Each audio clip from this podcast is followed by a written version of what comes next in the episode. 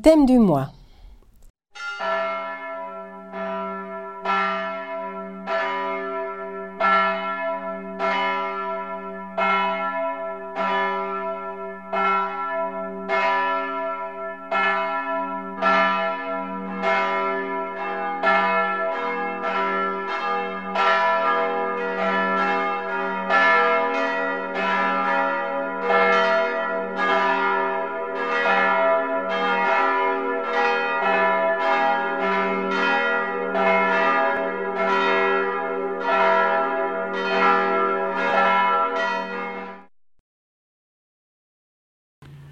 Bien le bonjour euh, et nous voici prêts pour un voyage rafraîchissant.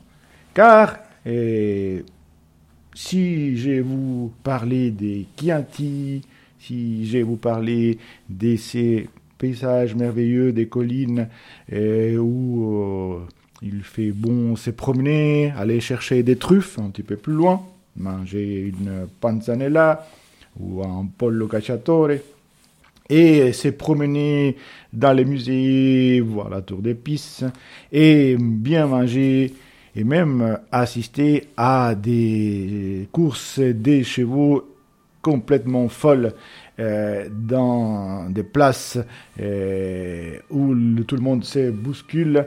C'est des choses assez originales. Alors, euh, vous imaginez bien que l'on est au sud, que l'on est dans cette région des rêves mythiques parfois galvaudée, mais malgré ça, toujours euh, riche et intéressante, qui est la Toscane. Oui, oui. Et en cette période euh, où euh, ça sent bon la poudre dans certains endroits et où l'on sort de toutes ces maladies, c'est bien à l'approche de l'été d'imaginer ou d'aller, aller au moins un livre, hein, en écoutant des livres, vers ces contrées et du savoir-vivre, du goût, du plaisir, des, belles odeurs, des, saveurs délicieuses, et, et plein d'histoires et de cultures aussi. Donc c'est un endroit riche en saveurs, en couleurs, en odeurs et en culture en général. Et pour cela, je vais vous parler des cinq petits livres, des cinq petits livres qui euh, ont été écrits parfois par des auteurs consacrés italien ou étranger, mais toujours en référence à ce coin merveilleux qui est la Toscane. Eh bien, pour mon premier livre, euh, j'ai choisi un livre d'un écrivain euh, dont le vrai nom est Kurt Heinrich Zuckert. qui cet écrivain allemand? Mais si je vous dis Kurt sur Malaparte, alors vous peut-être euh, commencez à voir qui c'est. Grand écrivain italien, donc son, son vrai nom c'est celui que j'ai donné au début mais les noms des plumes pour lesquels tout le monde les connaît, c'est Curzio Malaparte, et euh, originaire de la Toscane, d'ailleurs, connu pour deux grands chefs-d'œuvre assez forts et assez justement dans les thèmes de la guerre, mais c'est pas celui qu'on va traiter aujourd'hui, euh, qui sont Caput et La peau. Deux livres qui n'ont pas malheureusement été enregistrés à la, encore dans aucune bibliothèque, mais qu'on liseront bientôt à la, à la BSR. Et donc, le livre dont je vais vous parler, bien sûr, c'est un livre qui traite de la Toscane et des Toscans. Parce que euh, euh, Curzio Malaparte va, c'est un livre un peu tardif dans sa vie, et il va essayer de comprendre ce que, ce que c'est Toscan ces êtres qui sont florentins, que ce soit siennois, pissants ou euh, de tous les villages alentours et, et des régions alentours, et quelles sont les caractéristiques psychologiques, comment les autres peuples les perçoivent, comme les autres régions de l'Italie et, du, monde, et les perçoivent, mais il va aussi faire référence à la, aux caractéristiques du, du terroir, des différents endroits et, et, à la manière dont les Toscans réagissent, dont ils voient le monde. Et évidemment, c'est Malaparte, donc c'est très bien écrit. Il y a, il y a mm, des grandes connaissances de l'érudition, mais aussi d'un certain sens de l'humour, de l'ironie, et parfois et qui, ça qui gratte un peu. Et du coup, c'est très agréable, très, très intéressant, très rafraîchissant et surtout très instructif. Donc, une bonne entrée dans la psychologie et dans, la, dans les manières d'être des Toscans du point de vue d'un Toscan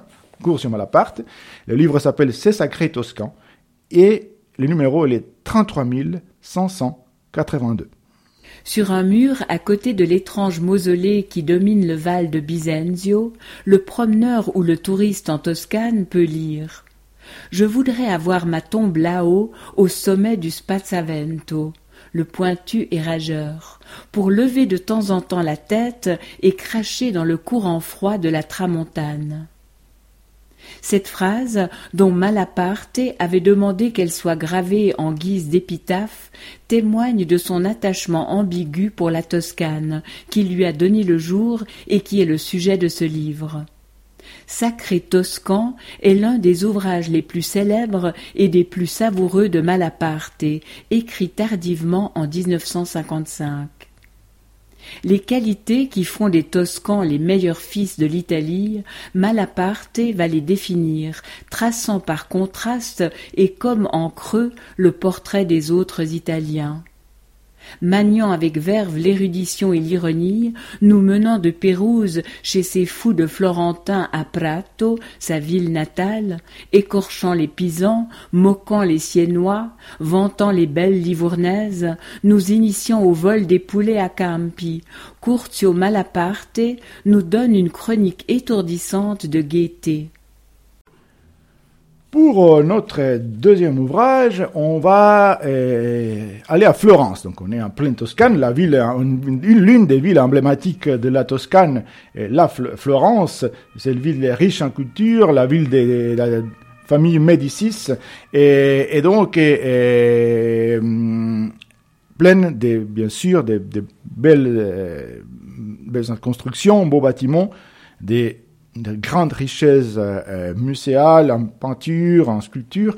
Et, ces livres dont je vais vous parler et, se déroulent justement au XVe siècle, donc le Quattrocento, comme disent les Italiens. Et, c'est une période très riche. C'est une période très riche. Euh, les livres lui-même va tourner autour des, dans des peintres emblématiques de l'époque, Sandro Botticelli, et la Vénus de Botticelli, etc. Et, et une vie assez, assez tourmenté, assez, assez torturé. Et Botticelli, qui a beaucoup souffert déjà par certaines particularités de lui-même, mais aussi par sa grande sensibilité. C'est une époque très dure, on dirait que c'est pas la seule. Et là, il va côtoyer, donc il y a euh, euh, parallèlement, bon, même si il va, c'est un, personnage qui va être un peu l'antithèse des, des, des de Botticelli, qui est, qui est Savonarola, ces, grands euh, moines euh, un peu euh, fanatiques, prédicateur, qui va finir lui-même aussi, euh, enfin qui va mal finir lui aussi, mais qui était iconoclaste. Et, euh, mais dans ces, dans ces mondes, dans ces contextes, il y a d'autres personnages extrêmement brillants. Et, bon, bien sûr, Leonardo, Leonardo de, de, da Vinci, il y a Pico de la Mirandola, les grands philosophes, grands savants, évidemment, il y a les, les, les Médicis. Et donc, tout ce monde va tourner autour de, Botticelli dans ses livres, dans ses romans historiques, qui va nous donner la saveur de la Florence du Quattrocento. Ça s'appelle le, le, rêve Botticelli de Sophie Chauveau et le livre a le numéro 17879. Florence, 15e siècle. Sous le règne de Laurent le Magnifique, jamais le sang, la beauté, la mort et la passion ne se sont autant mêlés dans la capitale toxane le plus doué des élèves de Fra Filippo Lippi, un certain Sandro Filippeppi, surnommé depuis l'enfance Botticello, le petit tonneau, va mener à son apogée la peinture de la Renaissance. Maître d'œuvre de la chapelle Sixtine, créateur bouleversant d'un printemps inouï, il ressent intimement et annonce les soubresauts de son époque. Pendant que Savonarole enflamme la ville par ses prophéties apocalyptiques, il continue à peindre avec fougue. Il entretient alors avec Léonard de Vinci une relation faite de rivalité farouche et d'amitié profonde. Adulé puis oublié de tous, aussi secret que Florence est flamboyante, Botticelli habite un rêve connu de lui seul. Sophie Chauveau lève le voile sur la personnalité intime, les amours et la mélancolie fascinante du plus mystérieux des génies de l'histoire de l'art. Après la Passion Lippi, elle poursuit son voyage unique dans le siècle de Florence. Qui ne connaît pas Nancy Houston, cette autrice, euh, comme on dit maintenant, canadienne, mais établie en France, à Paris, et multiprimée. Elle a gagné des prix, entre autres les prix féminins en 2006, par exemple. Et dans ce livre, Nancy Houston, donc dans notre troisième livre de, cette petite sélection euh, toscane, va nous parler, grosso modo, des trois personnes qui vont faire des vacances à Florence pendant une semaine. Mais ces trois personnes, c'est qui? Alors, il y a une, femme d'âge euh, moyen, on va dire qu'elle est plus ou moins proche de la quarantaine, et, et une femme qui est photographe, une photographe avec une certaine réputation, et elle va euh, inviter son père, qui ne voit pas depuis un moment, et sa belle-mère, sa mère n'est plus là, à Florence, passer une semaine.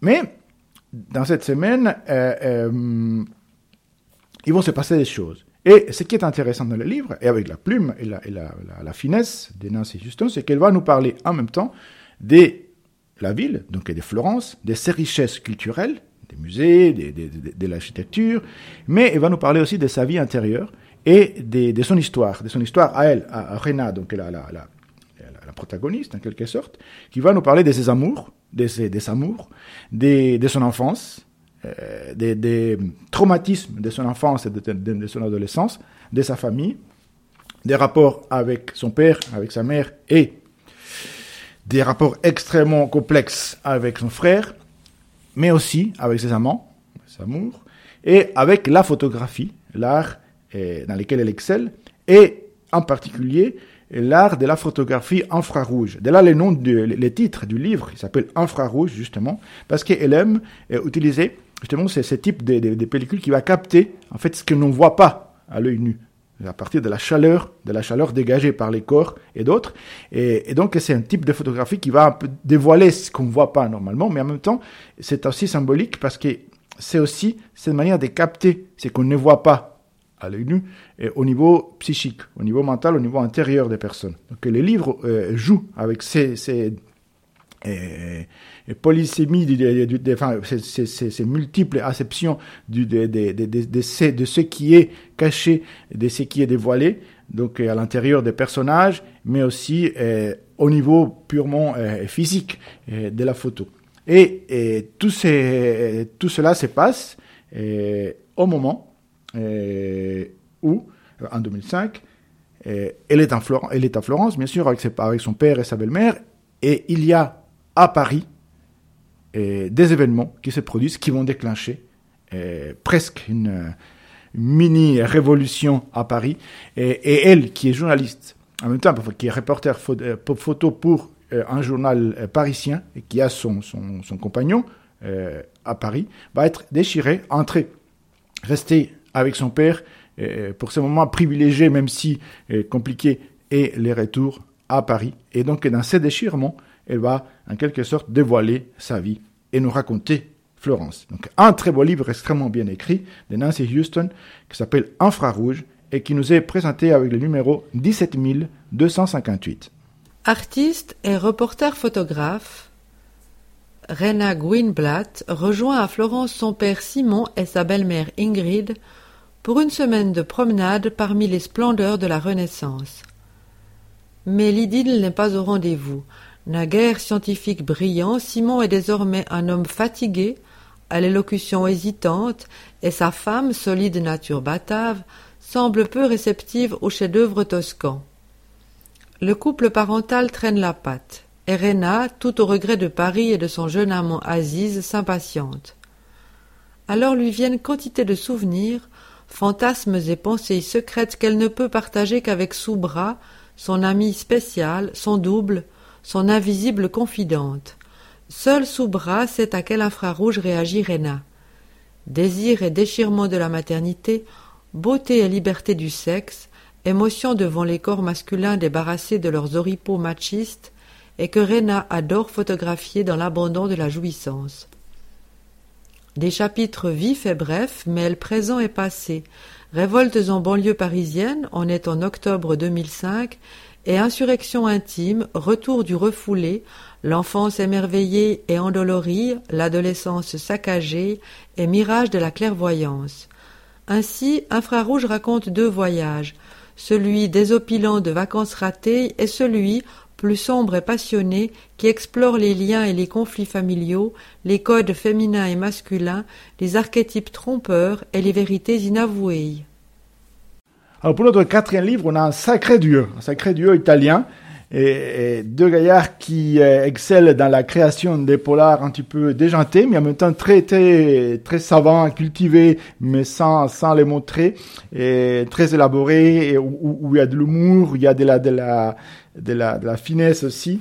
Et, et, donc, ce sont deux personnages à part, euh, Carlo Frutero et Franco Lucentini. Donc, Frutero et Lucentini qui ont écrit un grand nombre des, des, des, romans, pas seulement, ils ont écrit aussi des, des essais, ils sont journalistes aussi, et, hum, qu'on peut appeler policiers, mais sont un peu à la lisière du polar. C'est ça qui est, qui est intéressant, qui est sympathique. Et justement, pour ce livre en particulier, ils vont situer l'action à Sienne et dans ses alentours, mais, mais, mais en particulier à Sienne autour, en fait, parce que c'est un peu les, les, les, la ligne conductrice du, du, du, livre, c'est cette, euh, cette, chose, cette fête, c'est cette euh, course, cette compétition si particulière à Sienne, donc cette ville de Sienne qui est un peu plus au sud de Florence, mais une ville importante aussi, magnifique ville rempli des, des, cultures et des beautés euh, architecturales et autres, et qui est le palio. Alors, palio, c'est quoi? C'est une course des chevaux, une course des chevaux dans lesquelles euh, il y a euh,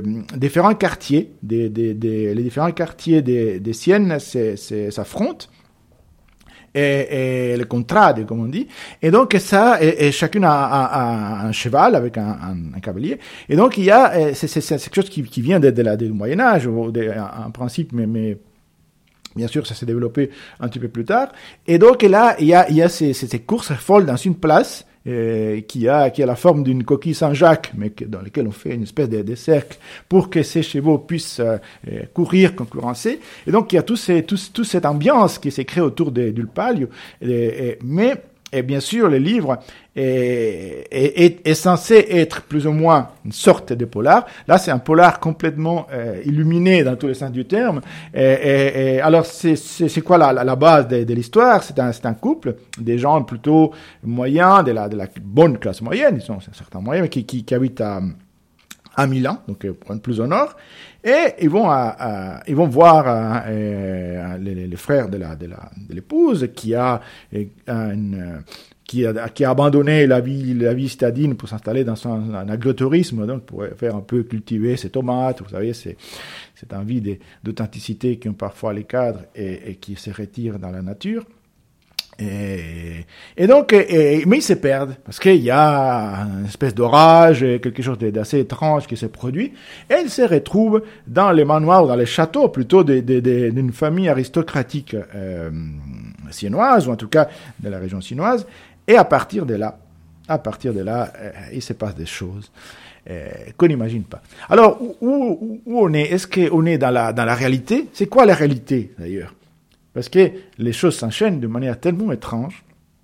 Il y a par exemple bon, la, la, la, euh, la femme de, de, de, de l'histoire qui, s'est fait euh, un petit peu malmener euh, par, par un personnage qu'on va découvrir ensuite qui est un des, des, des censé être les, les, les d'une des équipes qui va, qui va concurrencer, mais celui-ci est retrouvé mort à un moment donné. Et à partir de là, euh, voilà, ça, ça va devenir encore plus bizarre, drôle, bizarre, euh, mystérieux, intéressant, avec un petit côté sensuel, coquin aussi qui se passe dans tout ces, dans cette ambiance des châteaux et dans l'ambiance du palio, parce que c'est vraiment, il y a beaucoup de choses qui se passent dans cette course et autour de la course. Donc il y a ces jeux entre ce qui s'est passé avant, entre ce qui s'est passé dans les châteaux, les rapports humains, parce que tout se désagrège, les couples se forment, se réforment, se déforment, se transforment, et en même temps, il y a cette course qui a lieu, et une course étrange et parallèle en même temps. Mais je ne vous raconterai pas plus, je vous le recommande.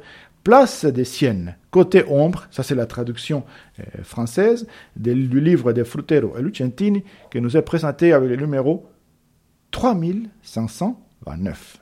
Voilà maintenant plus d'une demi-heure que l'avocat Maggioni est posté à cette fenêtre. En dessous de lui continue à défiler avec une extrême lenteur le cortège qui précède la course du Palio de Sienne. Le polygone aux angles arrondis de la place du Campo est allumé de couleurs d'une variété inépuisable, de l'éclat des bannières aux ocres pâles des maisons et à la bigarrure vertigineuse de la foule enserrée dans l'anneau de terre sur lequel l'épreuve va se dérouler, ou perché comme l'avocat aux fenêtres, balcons, tribunes, créneaux, lucarnes, d'où elle contemple ce somptueux serpent, le cortège historique qui avance à petits pas, s'arrête, repart aux accents d'une marche sans cesse répétée. Et après l'effort, les réconforts pour notre cinquième et dernier livre de, dernier livre de cette sélection, et on va revenir aux fondamentaux. Alors, on avait commencé notre premier livre avec euh, les, grands cours sur Malaparte et son analyse des Toscans, analyse fin, fine, intelligente et pleine de culture et d'humour aussi. Mais là, on va aller vraiment à, la, à, un peu la description de la toscanité dans sa section la plus, la plus matérielle, la plus vivante, la plus fraîche, la plus hédoniste, euh, où la sensualité est reine, la matérialité est reine, les, plaisirs de la, de la table, les plaisirs de chercher des truffes, par exemple, et de les manger, bien entendu, et de goûter du bon vin, et de cuisiner des bonnes recettes simples et goûteuses avec les bons produits. Et c'est là qu'il nous propose ce livre de Marlena de Blasi, qui est une critique gastronomique euh, d'origine américaine qui va se marier avec un Vénitien, mais qui va décider avec lui d'aller un peu plus au sud et s'installer en Toscane dans un petit village pas trop loin de Florence qui s'appelle San Cacciano. Et San Cacciano, là, elle va faire sa vie et elle va être adoptée par les gens du village qui vont bien l'accueillir et, ça va être une vie euh, très riche d'échanges, de partages, des partages déjà de la, convivialité, mais aussi des, secrets des, des cuisines, des recettes des cuisines d'accueil. Et donc là on sent les, les odeurs on, on, goûte toutes ces merveilleuses recettes italiennes les bonnes huiles d'olive et, et, le pain chaud les, les tomates les, les, basiliques tout cela. Je sais que vous avez l'eau à la bouche moi aussi et c'est pour ça que je vais pas faire long. Et donc ces livres dans lesquels il va raconter sa vie donc son installation. Donc Marlena de Blasi à San Cacciano, sa, sa vie, son échange avec, avec les habitants du village, mais aussi elle va, elle va nous, nous donner, elle va nous donner, et, elle a toute cette richesse gastronomique, toutes ces richesses des, des, plaisirs et des saveurs qui existent en tout cas. Donc ça nous donne vraiment la pêche et, tous les autres fruits et, de, lire cela et ça nous rafraîchit et ça nous donne envie de rentrer dans l'été et d'en profiter. Donc c'est un livre qui fait du bien et qui s'appelle tout simplement Mille jours en Toscane de Marlena de Blasi avec le numéro 19634. Et avec ça, je vous souhaite une bonne entrée dans l'été. Le bar du village est devenu une véritable annexe de notre maison. Les habitués nous ont adoptés et s'ingénient à nous faciliter la vie. Il y a un téléphone au mur et quand je parle à mes enfants, à mon agent à New York ou à mes éditeurs en Californie, tout le monde se tait en imaginant que je discute avec le président des États-Unis. Le central est notre bureau, notre PC, notre refuge. Je commence à comprendre pourquoi certains Italiens, avant de choisir un appartement, vérifient si le bar le plus proche leur conviendra. L'auteur et son mari ont décidé de s'installer à San Casciano, un petit village toscan. On s'échange des recettes de cuisine, soigneusement consignées dans ce livre. On fait ensemble les vendanges, la chasse aux cèpes et aux truffes. Marlena de Blasi nous offre une ode à la vie, pleine de saveurs, d'odeurs et de couleurs.